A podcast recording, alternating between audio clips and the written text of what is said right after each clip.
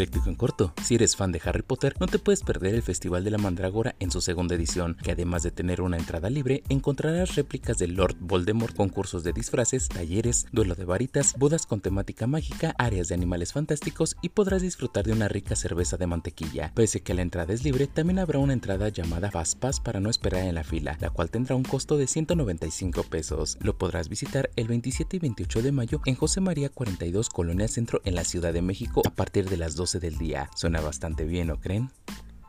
Por si te lo perdiste, la semana pasada se dio un foro para la reducción de horario laboral, en la cual se dieron algunas razones para que esta no avanzara, pero la principal es que nuestro país no está listo para hacer frente a una reforma de este tipo, que propone la reducción de la jornada laboral de 8 a 6 horas diarias o de 5 a 4 días a la semana. Además que la clase empresarial menciona que apenas se está recuperando después de la pandemia, la mejora del salario mínimo, las aportaciones para el retiro y el tema de la aprobación de 12 días de vacaciones. Vaya, vaya, ¿ustedes qué opinan del tema?